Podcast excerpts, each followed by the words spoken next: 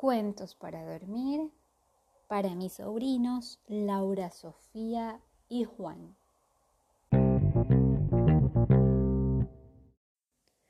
Hoy continuamos con la lectura del libro Mago por casualidad de la autora Laura Gallego.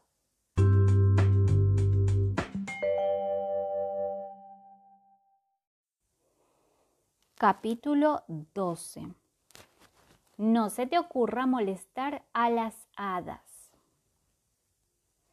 ¡Ay! ¿Qué es este bello lugar? preguntó Adelfo, mirando a su alrededor. ¿A dónde hemos ido a parar? Era un bosque claro y luminoso, lleno de flores y mariposas. No lo sé, respondió Ratón. Tal vez mi magia estaba algo mojada todavía. No, lo que pasa es que eres un inútil, gruñó Maldeocus del mal humor. Estamos en las islas de las hadas, dedujo Lila, señalando hacia un árbol. Desde allí los miraban dos criaturas de menos de 15 centímetros de altura, con ojos rasgados y alas de libélula. Cuando vieron que todo el mundo las miraba, las hadas desplegaron las alas y echaron a volar se perdieron en la espesura dejando tras de sí un rastro de polvillo dorado en el aire. A Maldeocus le castañaban los dientes. Por las barbas de Merlín, estamos mejor en, estábamos mejor en el medio del mar, se lamentó. ¿Por qué? Porque las hadas, porque las hadas, bueno, porque sí. Ay, eres un pesado. Siempre le encuentras pegas a todo, comentó Lila. Quizás podamos ir a ver a la reina de las hadas, dijo Griselda, y preguntarle si ha visto a Baldonero y a Robustiano. Lila y Adelfo estuvieron de acuerdo, así que se pusieron en marcha y se internaron en el bosque. A mediodía se pararon a descansar. Mientras Griselda se dedicaba a hacer una corona de flores, Lila se subía a un árbol, Ratón comía moras silvestres y Maldeocus roncaba pierna suelta a pie de un alcornoque. Adelfo decidió ir a buscar agua. Agua. Así que se alejó del grupo y se adentró solo en la espesura. Cualquiera en su lugar habría pensado que se estaba buscando problemas, pero el pobre Adelfo estaba demasiado ofuscado con todo lo que había pasado en los últimos días y no se paró a pensar. Así que por supuesto se encontró con problemas. Al principio no parecían, eran simplemente un estanque de aguas muy limpias sobre las que flotaban hermosos manufares, manúfares, nenúfares, no lo sé qué es. Mira qué bien, se dijo Adelfo, y fue a coger agua. En esta ocasión no se molestó en hablar en verso, porque no había nadie escuchándolo. Pero de pronto vio que en el centro del lago había una ninfa bellísima que lo miraba muy enfadada. Se había envuelto toda en su larga melena rubia. ¿Qué haces aquí? protestó la ninfa. Me estaba bañando. Criatura del bosque, yo no pretendía. empezó Adelfo muy colorado, pero la ninfa no le dejó terminar la rima. No eres más que un elfo mirón. Toma esto por espiar. E hizo un pase mágico con la mano. Enseguida, Adelfo se vio cubierto de polvillo dorado de la cabeza a los pies. Estornudó una, dos, tres veces. Cuando el polvillo se disipó, el elfo miró a su alrededor. Un poco perdido, parpadeó y no tenía muy claro dónde estaba. Bostezó, junto a él vio un árbol estupendo para echarse una siesta. Ay, mira qué bien, comentó, y se tumbó a la sombra. Momentos después roncaba como un león.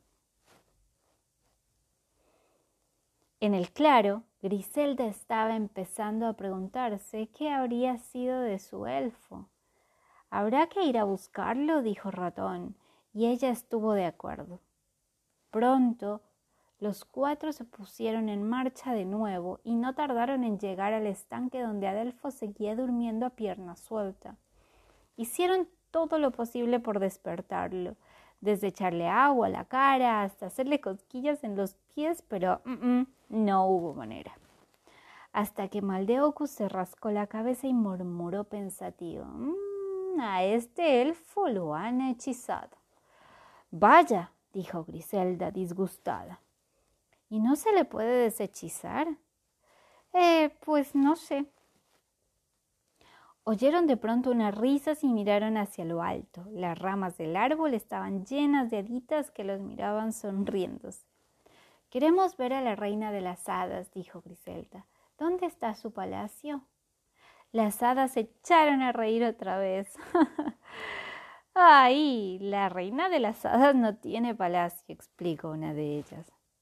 Bueno, pues entonces, ¿dónde está su castillo? Ay, tampoco tiene castillo. ¿Vive entonces en una mansión? No, no. ¿Y en una casita de campo? No, no. Entonces, ¿dónde vive? En una flor. ¿En una flor? ¿Me estás tomando el pelo? No, no, no. ¿Puedes llevarnos hasta ella, sí o no? dijo antes Maldeocus, perdiendo la paciencia. Pero a las hadas no les gustaron las malas maneras del mago. En un plis desaparecieron todas en el aire y el árbol se volvió a quedar vacío. ¡Ay! Eres un tonto, Maldeocus, griñó la niña. ¿Qué vamos a hacer ahora? le dijo Lila.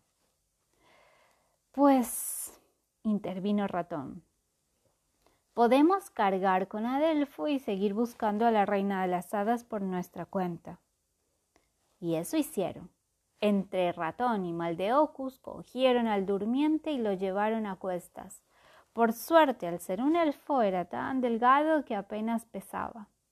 Aún así, Maldeocus resoplaba y refunfuñaba por lo bajo.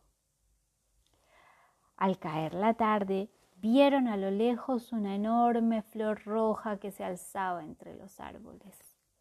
¡Qué bien! dijo Griselda. Seguro que esa es la casa de la reina de las hadas. Corrió hacia la flor, estaba cerrada, así que llamó a sus pétalos suavemente.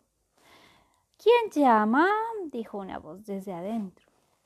Soy la princesa Griselda del reino del otro lado del mar querría hablar con la reina de las hadas. Un momento, un momento, que me tengo que peinar. Llevo unos pelos.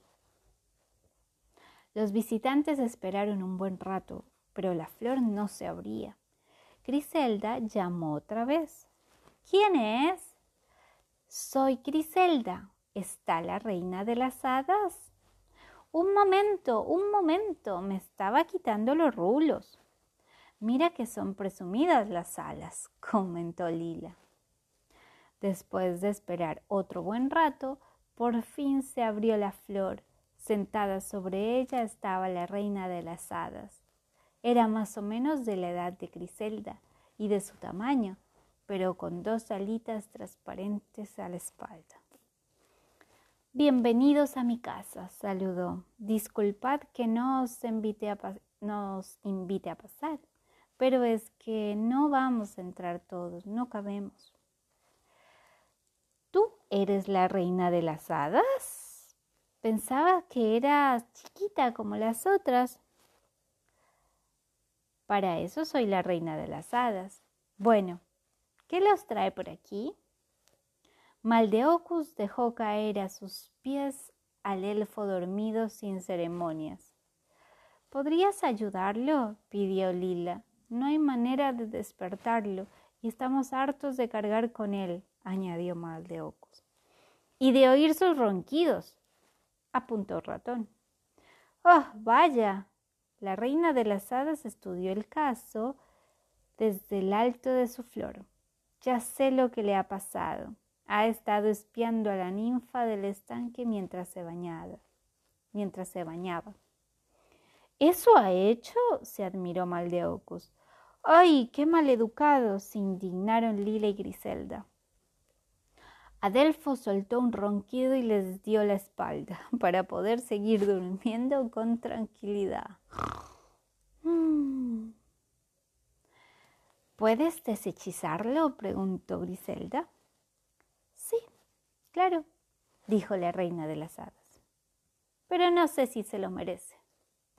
Es un héroe. Venimos en misión para desbaratar los planes de un mago malvado. Ah, sí, cuéntame. Y Ratón y Griselda le contaron a la reina de las hadas todo lo que había ocurrido. Ahora, concluyó Ratón, queremos deshechizar al elfo, encontrar a nuestros amigos perdidos y volver a casa para poner el amuleto a un buen recaudo. Tres deseos, dijo la reina. Bueno, como me caéis bien, os concederé el primero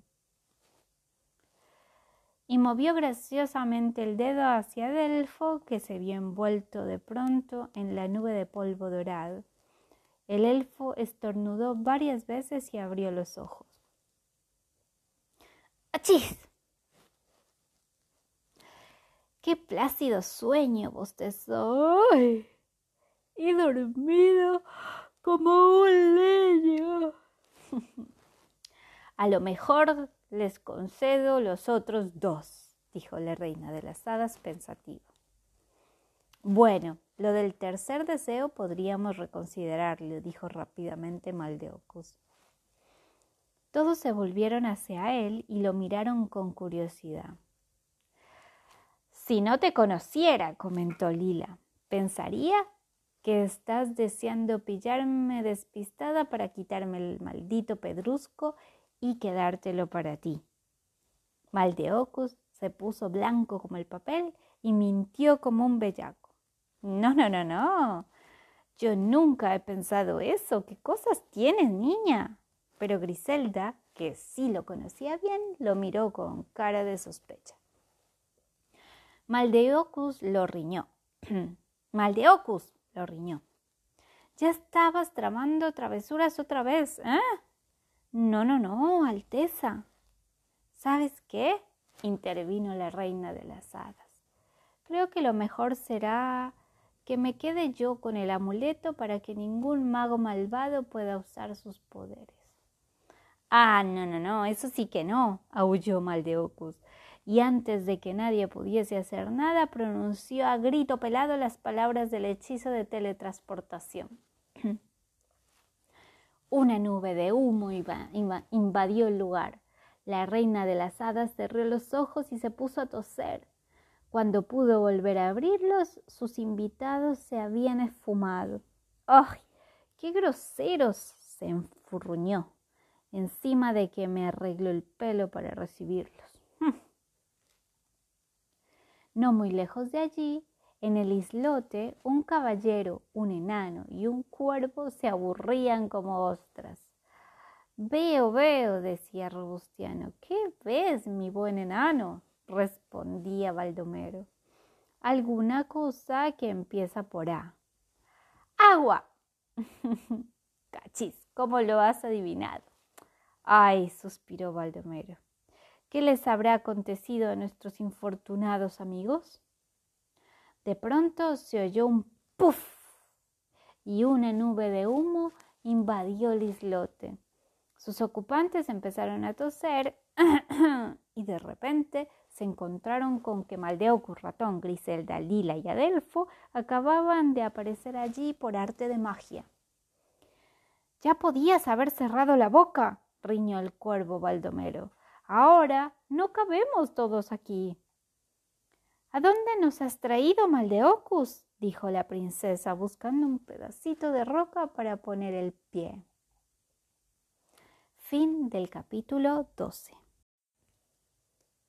Eso es todo por hoy. Mañana continuamos con la lectura. A dormir.